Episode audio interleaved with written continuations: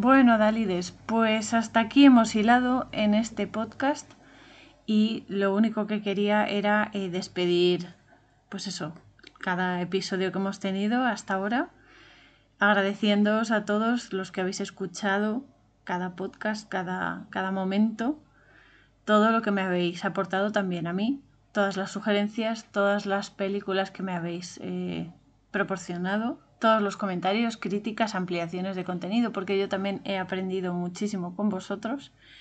Y gracias por acompañarme en esta aventura. Espero que os haya gustado, que os haya ayudado, por lo menos a tener otro punto de vista.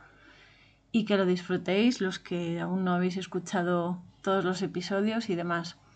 Agradecer especialmente a mi ají Antonio Chávez, porque me ha ayudado mucho con los temas de Cábala y a todos los que me habéis animado desde el primer momento, que sabéis quién sois, a seguir haciéndolo y a esforzarme.